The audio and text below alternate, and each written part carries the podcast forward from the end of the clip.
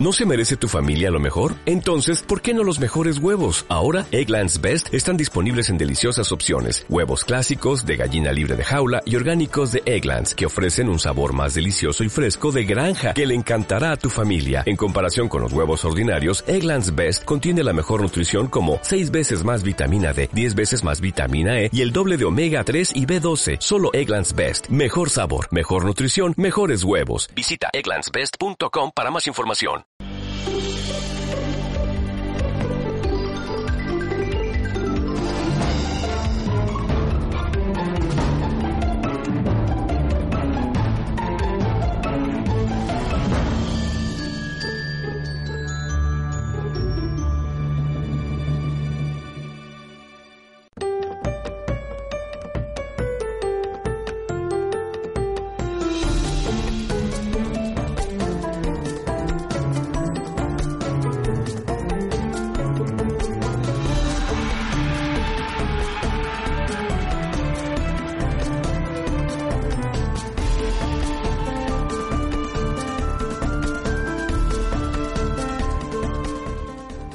Comenzar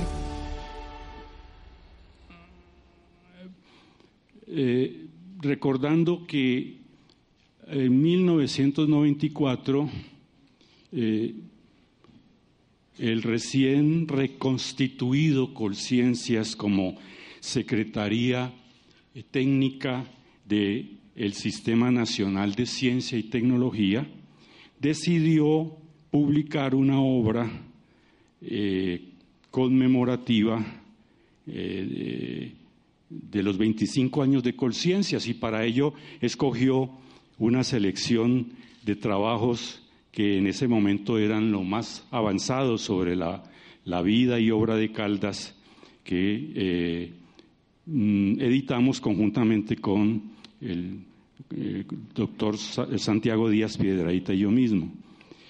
En ese momento el director de Colciencias hizo un prefacio de esta obra que me parece recogía el sentir de la sociedad colombiana en el momento de la refundación de la nación por la, constituyente del 91 y eh, situaba pues la memoria de Caldas en, un nuevo proyecto histórico de desarrollo de eh, la República de Colombia. Decía Clemente Forero lo siguiente, el nombre de Caldas está asociado en la historia de Colombia al proyecto republicano en el cual la soberanía de la nación y su desarrollo social y económico aparecen por primera vez articulados a la construcción de una capacidad endógena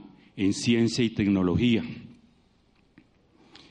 La figura intelectual de Caldas ha inspirado intermitentemente a lo largo de 180 años la búsqueda de formas de cultura científica abiertas a las corrientes mundiales más ilustradas y al mismo tiempo funcionales con el progreso y el bienestar de la sociedad colombiana.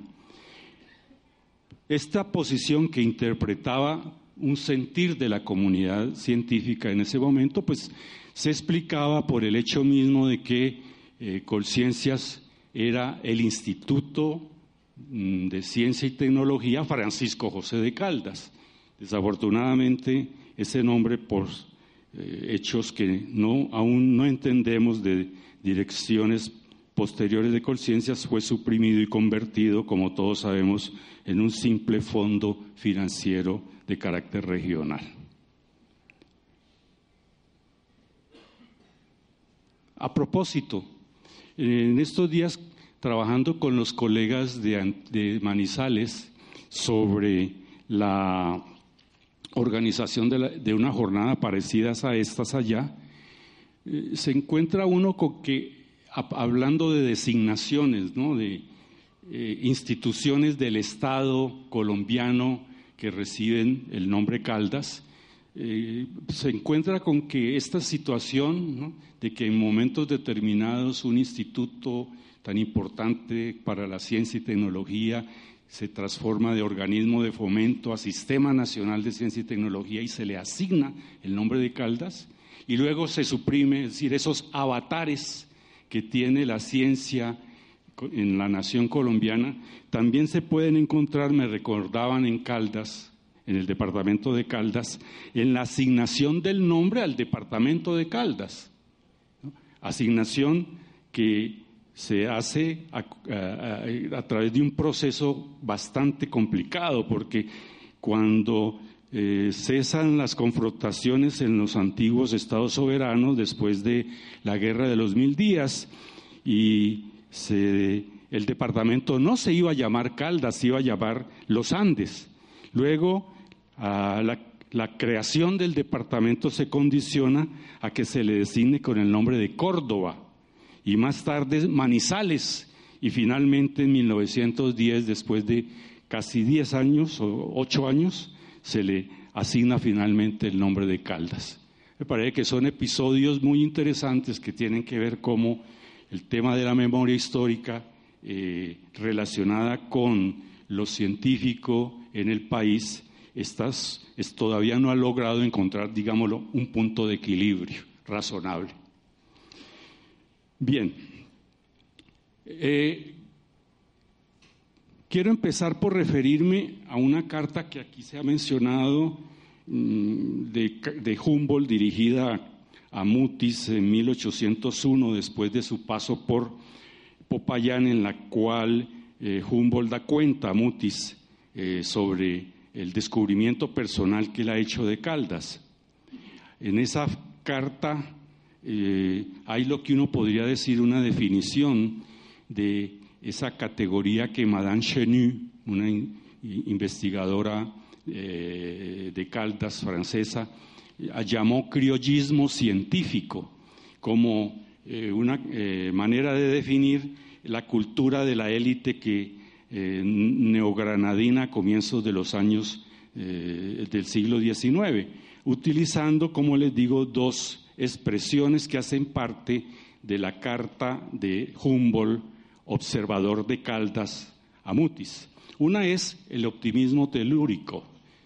Eh, Humboldt se admira que estos criollos eh, en la Nueva Granada eh, estén movidos por una manera de encontrar razones propias para cultivar el saber, realizar el saber en el espacio geocultural local. Es decir, hay algo que es una pulsión que proviene de eh, la patria, entendida como Popayán, como Colombia, como la región, observarla con cuidado. Y ese, es ese optimismo telúrico mueve conocimiento, mueve búsqueda de saber. Entonces empezamos a ver allí una clave de relación ciencia y nación, obviamente nación relativa, como voy a tratar de explicar, a unos momentos muy, muy variantes, muy cambiantes a lo largo del siglo XIX. La otra mm, denominación de Humboldt en la Carta Mutis es, Gabriel Jaime Gómez ya lo ha mencionado aquí ahora, el sentimiento de soledad. Es decir, este, ¿qué no habría hecho este talento con, ese, con esa capacidad de observación, con esa pulsión telúrica de conocimiento, ¿qué no habría hecho él si eh, tuviese unas condiciones institucionales que hubieran promovido su actividad investigativa como en cualquier país eh, eh, europeo? De decir, ahí se está expresando lo que se, ha denominado ese sentimiento de soledad, en, en el sentido de que gentes como Caldas tenían una conciencia clara de cuál era la naturaleza peculiar de la empresa de eh, investigación científica en Colombia, en la Nueva Granada, es decir, en las periferias alejadas de los centros eh, de hegemonismo científico internacional. Hay muchas anécdotas eh, sobre ese asunto y se pueden sacar de las cartas, pero hay una que a mí me llama mucho la atención, ¿no? Es que cuando él está haciendo la relación de su expedición por Cuenca en 1804, eh, se admira de que eh, no haya una conciencia entre eh, los miembros de la élite de, la, presidencia de Quito sobre lo que es rescatar y preservar el patrimonio científico de la expedición que iba a medir o que midió el grado del meridiano.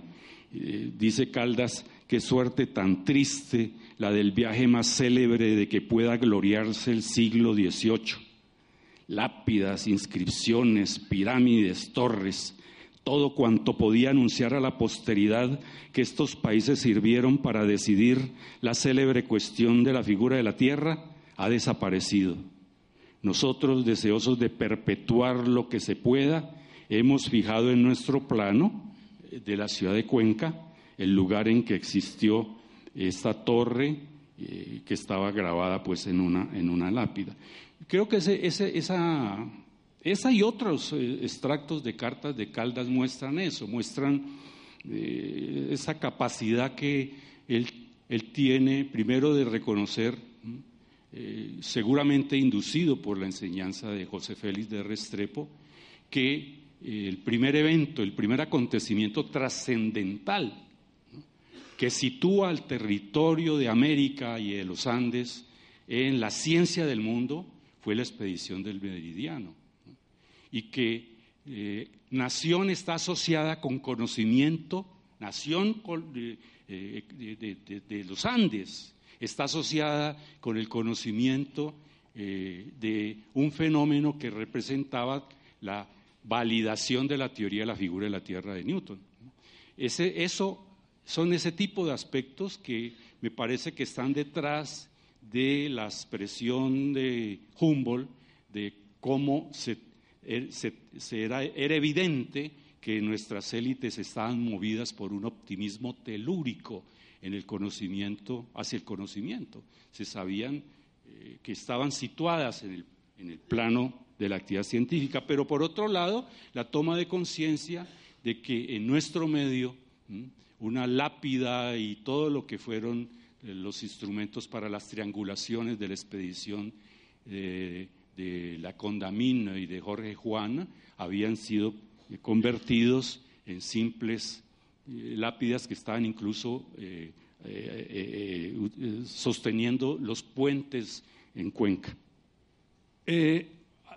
algo sobre otra escena sobre ciencia y nación en Caldas se puede mirar en eh, la célebre frase que aparece en el almanaque de, eh, publicado en el año 3 del semanario del Nuevo Reino de Granada, que todos conocemos, pero que siempre que la leemos eh, no, deja uno de recuperar ese ideario social y político de Caldas y en general de la élite criolla el problema de la utilidad de la ciencia para la patria. Ese, punto es crucial, es muy significativo y la frase, pues ustedes la conocen, eh, eh, observar el cielo por observarlo sería una ocupación honesta, pero no pasaría de ser una curiosidad estéril que llenase los momentos del hombre ocioso y acomodado. El observador sería inútil y la patria lo miraría como un consumidor de quien no espera nada. Y, concluye Caldas, nosotros, yo, ¿eh? la élite que está detrás del el semanario, no queremos representar este papel en la sociedad, queremos que nuestros trabajos astronómicos mejoren nuestra geografía, nuestros caminos y nuestro comercio. Eso es publicado pues el año 3 Ahí se alcanza a mirar la fecha, año de 1810. Y luego va a ser reproducido para dar cuenta de la importancia que la élite le daba a este, a, este, a, este, a este discurso. Es más, mm, va a ser un, este discurso una pieza fundamental en eh, la memoria más importante del siglo XIX sobre Caldas, que es la que aquí se ha mencionado en varias oportunidades, escrita por Lino de Pombo, pero al final voy a volver a ella. Cómo Lino de Pombo reconoce que Caldas, la gran herencia que la República le, le debe a Caldas es el haber promovido una cultura de conocimientos útiles y doctrinas civilizadoras, dice Lino de Pombo.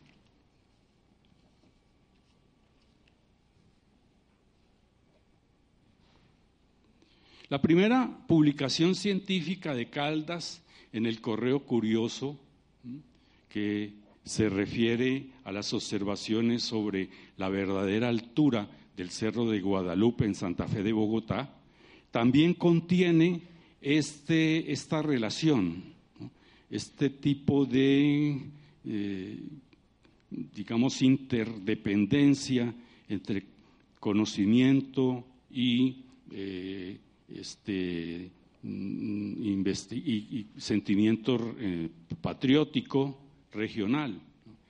Eh, ahí, es importante señalar dos cosas de esta, de esta publicación a mi, manera de ver.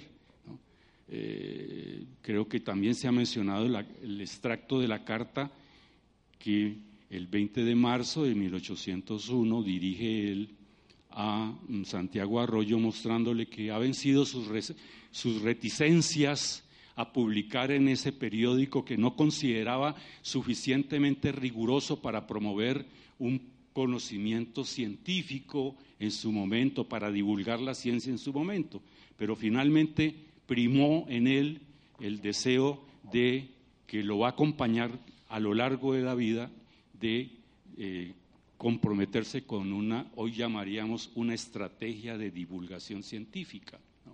Es una función eh, pedagógica con la ciencia, hacer, no solamente hacer conocer lo suyo, es su primera publicación, sino comprometerse a, a tratar de, eh, digamos, eh, transformar el contenido del único periódico que en su momento podía servir para difundir la ciencia a nivel de lo que él consideraba que tendría que ser esa empresa de comunicación de la ciencia a eh, las élites, sin la cual, y lo vamos a ver luego, pues no era posible plantear un concepto de autonomía intelectual que estuviera ligado con un principio de participación en un nuevo régimen como era la República.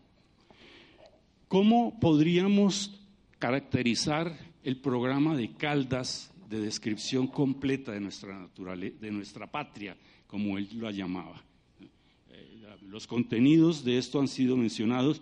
Yo simplemente quisiera referirme a unas tres o cuatro eh, conceptos que eh, desde mi perspectiva pueden, deberían privilegiarse para examinar ese programa de Caldas. Ahí tienen ustedes pues el mapa de Caldas, del perfil de los Andes eh, del Loja Quito durante todos los años en que con posterioridad a su encuentro con eh, Humboldt en Ibarra, pues él va a desarrollar esa investigación allá, en, esa región. El primer aspecto de ese programa, eh, yo diría que es el asociacionismo científico, utilizando, por supuesto, categorías modernas, no es propio de la época hablar así, pero Caldas, hay una, hay una frase que no es, eh, es un, pequeño texto que a mi juicio no es eh, eventual, no es simplemente pasajero, sino que expresa un ideario. Dice en una carta a Santiago Arroyo, es preciso ordenar, digerir, rectificar y muchas veces volver a consultar a las personas ilustradas y capaces de repetir las observaciones y que se hallen en los mismos lugares de que se piensa hablar. Eh, es decir, las cartas de Caldas dan cuenta de intercambios de información, de eh, discusión sobre la información, de establecimiento de correlaciones entre variables, diríamos hoy, de rectificación de las ecuaciones que surgen de esas variables en virtud de observaciones. Y para ello él busca asociarse con aquellos individuos que puedan tener las mínimas condiciones que le garanticen a ellos. No son sus pares, como podríamos decirlo hoy, no hay pares de Caldas en su momento, es verdad, pero él está metido dentro de dinámicas en las cuales busca eh, tener personas con las cuales pueda establecer validación de sus observaciones. Y esto nos lleva a, una, pregunta que se hizo ahora, ¿no? Es decir, eh, ¿qué, puede uno decir de la red de apoyo y de colaboración científica de Caldas? Tratado de colocar algunos de los nombres, faltan otros. Falta Toribio Migüez Rodríguez, un abogado que al mismo tiempo eh, trabajó con él en mediciones durante sus, exploraciones por, la provincia de Popayán. Falta Chomo, el célebre Jerónimo Torres, don Juan José Hurtado, faltan eh, los Arboleda, Manuel María y Antonio Arboleda, eh, Miguel Pombo, en fin, está Tadeo Lozano, está Francisco Antonio Ulloa, está el propio Santiago Arroyo, Está naturalmente José Félix de Restrepo, su profesor. Eh, por cierto, hago una anotación al margen. Se mencionan las lecciones de física de, Restrepo. Las menciones de física de Restrepo es el primer texto de física escrito en el país autóctono para la enseñanza de física en 1820 y pico, 24 creo, durante el régimen de, eh, nuevo de los nuevos establecimientos educativos de Santander. Eh, es una obra de toda la vida de él como profesor, de medio siglo, ¿no? es decir, es una obra tardía, escrita tardíamente. En esa obra, el estudio de esa obra muestra retrospectivamente cuál podría haber sido la formación de, que le impartió Restrepo a, eh, a Caldas. Y eh, no puede decirse con claridad que sea, una, que sea una formación de un paradigma, por ejemplo, de ciencia newtoniana, porque no lo hay. Es una cultura híbrida eh, en cuanto a las ciencias naturales que por un lado puede ser experimental del tipo newtoniano y de los difusionistas científicos newtonianos, Noled, eh, etcétera, pero también por otro lado es cartesiana.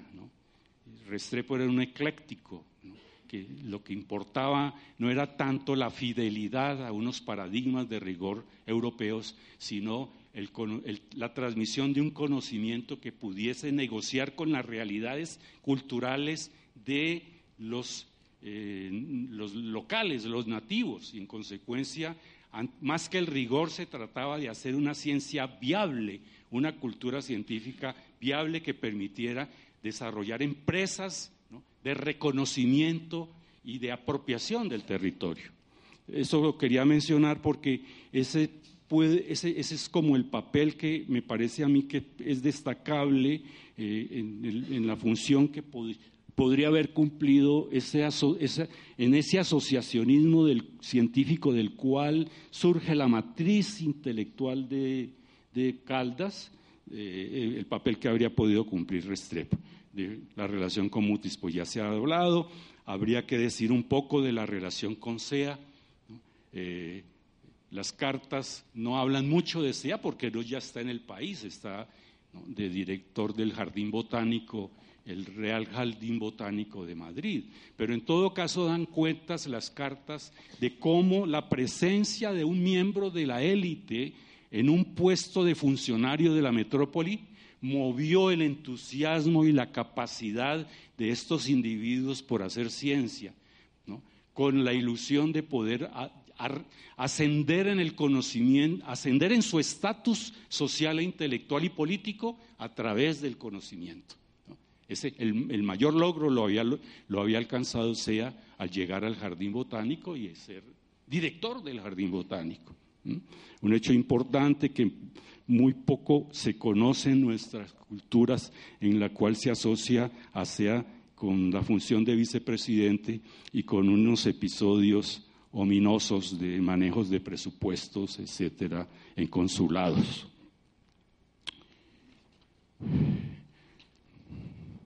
Por cierto, en la carta que, se, que, que mencionamos del 5 de agosto de 1801, en la cual Caldas le hace una relación a Santiago Arroyo sobre las investigaciones que viene desarrollando en bogotánica, química, geografía, física, se nos olvida mencionar que una importante relación de actividad que él viene desarrollando a Santiago Arroyo, bien situado en Santa Fe, es armar la sociedad patriótica de Popayán. ¿eh? Ese mismo científico que está dando cuenta de las actividades científicas no puede dejar de mencionarle a Arroyo porque además Arroyo le ha pedido que lo haga, que monte la sociedad patriótica de Popayán. Estamos hablando de, creo que es 1804, carta esa relación. ¿no?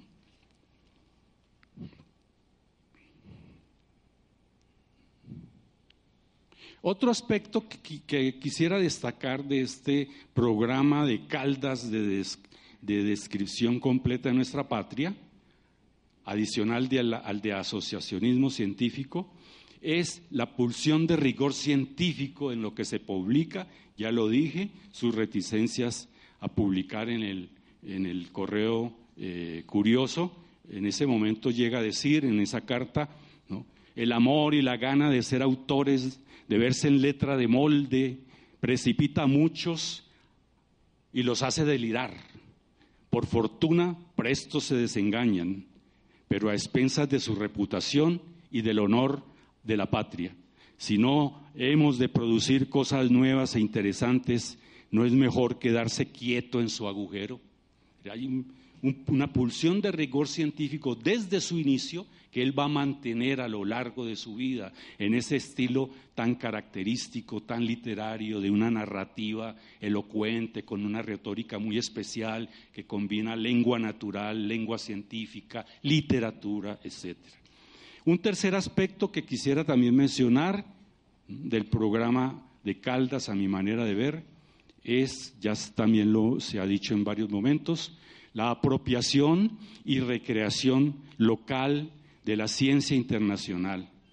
Eh, uno lo, lo, ve claramente en cuanto a la expedición botánica, a la expedición del grado de Meridiano en el Ecuador, la importancia que para él juegan las obras de Bouguer, la Condamine, las observaciones de Jorge Juan, y en particular con respecto a Lalande, que acaba mm, de mencionar eh, Gabriel Jaime, mm, es tan importante esa, esa, digamos, ese objeto sagrado del conocer de la astronomía de Lalande y de las tablas, se vuelve una cosa tan fundamental para eh, Caldas que no solamente en sus momentos en los cuales está desarrollando investigación activa, que ese libro le permite un cierto control científico en ausencia de una institución académica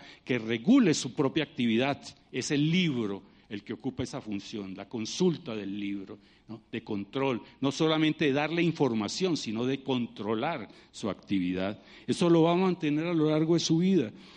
Hay una carta que a mí siempre me ha llamado la atención en el momento, ya en el ocaso de su actividad, em, creo que es una carta de 1815, eh, dice que eh, cuando, cuando estando en San Gil se entera que le han incautado sus bienes en el observatorio, ya ha entrado en desgracia, Calda le escribe a su mujer la siguiente frase, Varona me dijo que habían embargado mis libros y lo siento en mi alma porque veo que cayó mi lalando. ¿Eh? Es un texto sagrado, es una obra sagrada.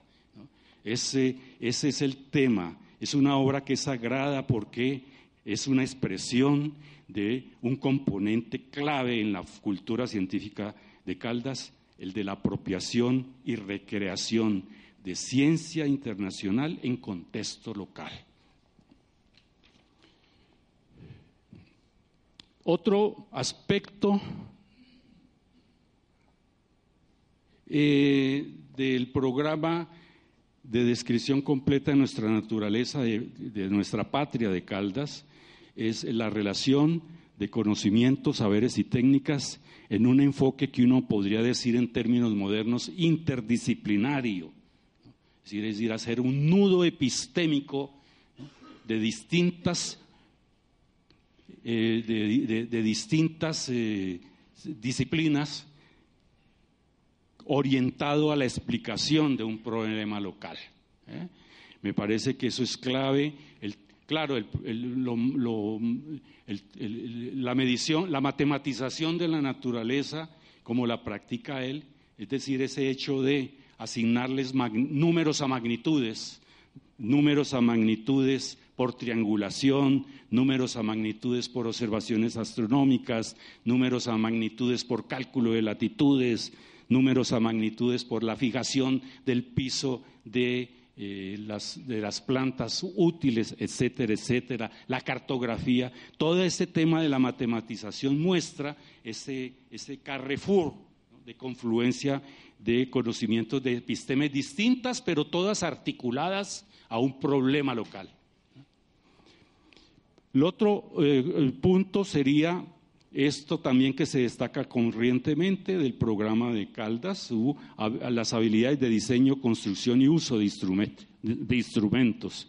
Esto pues eh, basta recordar que es también, no solamente es habilidad en el sentido de ingenio, de capacidad creativa, eh, de asociación con los artesanos que son, de búsqueda de cómo eh, se aplica mejor un plano o no, de, un, de, un, instrumento, es también una capacidad de observación aguda de la información que está contenida en los textos internacionales.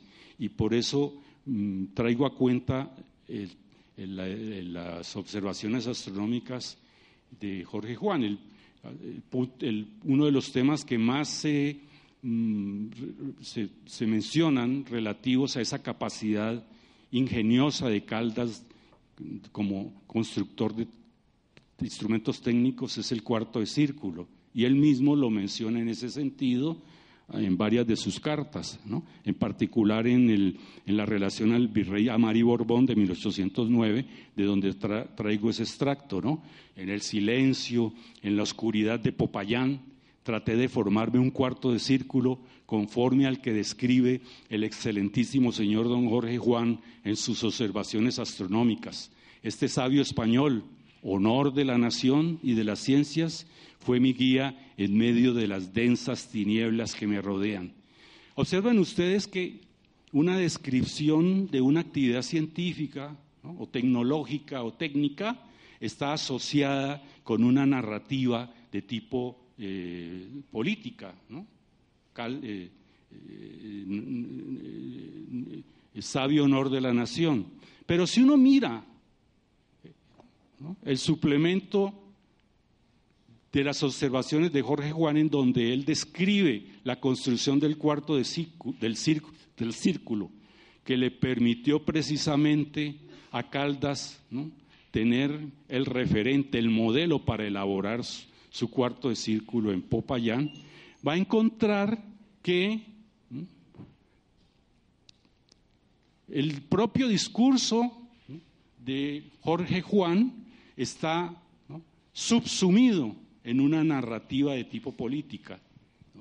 Dice Jorge Juan, rara operación hay en la astronomía que no necesite valerse de este instrumento, el cuarto de círculo, por cuyo motivo es de sumo conocimiento su fábrica y manejo, su fabricación y manejo, para que se valga de ellas el que se quisiese dedicar a estas ciencias en nuestros reinos de España, en donde parece que al presente se hallan algunos genios que les dan la estimación que merecen. ¿No se habrá sentido Caldas interpelado por ese discurso del propio Jorge Juan? ¿No, habrá allí tal vez una, una pulsión de eh, aquí estoy yo? Esta es la manera como se hace el, circo, el círculo el cuarto círculo, construyeme. Un poco esa es lo que quiero decir. Y, dice, y termina Jorge Juan en el extracto que quiero mencionar. Este y otros muchos beneficios debemos a nuestro presente soberano, de quien espero ponga en estado de mayor perfección estas ciencias que conoce de suma utilidad para el adelantalamiento de sus vasallos. De manera que a mí no me parece extraño postular que, amante como era Caldas de la proporción, de la teoría de la proporción euclídea, que había utilizado en tantos eh, de sus trabajos, él se formulara una proporción a través de eh, cuarto de círculo. Eh, Jorge Juan es a la nación española lo que Caldas es a la patria de Popayán. Es una proporción, digamos, social, que, que me parece a mí reflejaría una relación entre matemáticas, geometría euclidiana y eh, ciencia social o ideario social y político de Caldas. Eh, quiero pasar ya porque creo que no tengo mucho tiempo, estoy, pero quiero recordar algo que probablemente se olvida también, es que los primeros promotores de experiencias independentistas en la élite eh, neogranadina, así sean asimilacionistas al régimen hispánico, pero de todas maneras, como quiera que sea, de autonomía política relativa, está la relación entre política y matemática, que no podría dejar de, no podría ser ajena en la medida en que la propia República el modelo de la República Francesa está integrado por una, eh, eh, digamos, una hibridación fuerte entre conocimientos matemáticos y conocimientos políticos. El propio sistema universal de medidas eh, métricas decimales es un instrumento crucial para la construcción de la República Francesa. En el caso de Colombia, si uno mira el discurso sobre la organización de poderes, en la Suprema Junta de Santa Fe de octubre de 1810 se encuentra con eso, con que hay una relación muy clara entre principios de orden universal y principios de orden político y jurídico. Eh, el gran personaje, y dos minutos concluyo, de toda eh, la, de la relación matemáticas y república en el siglo XIX, Lino de Pombo, el matemático de la República por antonomasia en el 19 fue Lino de Pombo. Pero ese colegial Pombo que empieza eh, en 1811, teniendo creo que 13 años, a distinguirse ya eh, como matemático y como político, en, en, el discurso de conclusión de sus estudios de 1811, manifiesta una narrativa que integra saber y política, saber, y conocimiento y nación. La defensa suya del sistema métrico decimal mm, eh, ¿no? tan solo es por las características técnicas y físicas conceptuales que tenga el sistema métrico decimal, sino ante todo por el hecho de que eso representa simbólicamente una manera de diferenciarse del antiguo régimen. La frase final es clave.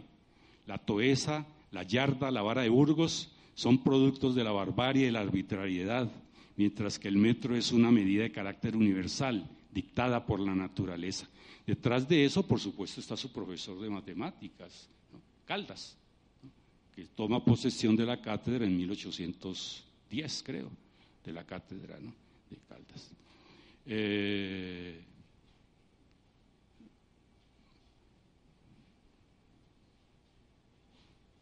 esta diapositiva, tomada de la memoria histórica de Caldas, elaborada por Pombo, me permite redondear la idea que yo les quería transmitir sobre ciencia y nación en Caldas. Pombo el ingeniero matemático de la República par excelencia, escribirá el elogio de Caldas con la descripción de sus principales aportes científicos en una presentación para el gran público de género de biografía geográfica. Evidentemente es una biografía ageográfica, no es una biografía al estilo de lo que nos habría podido decir, decía esta mañana el, el presidente Betancourt, de los anales, de la historia de los anales de Francia, no, es geográfica. Sin embargo, es una biografía que permite reconocer circunstancias significativas de la cultura y de la actividad científica de Caldas y de su obra. Eh, dice eh, eh, este, mm, Pombo que si algo la civilización, si algo la posteridad le debe reconocer a Caldas es haber propagado conocimientos útiles y, doctrinas civilizadoras que estimularon en nuestras élites el patriotismo y el ingenio de acuerdo con el patrón de, exógeno de nación culta, o sea, el patrón mundial de nación culta. Muchas gracias.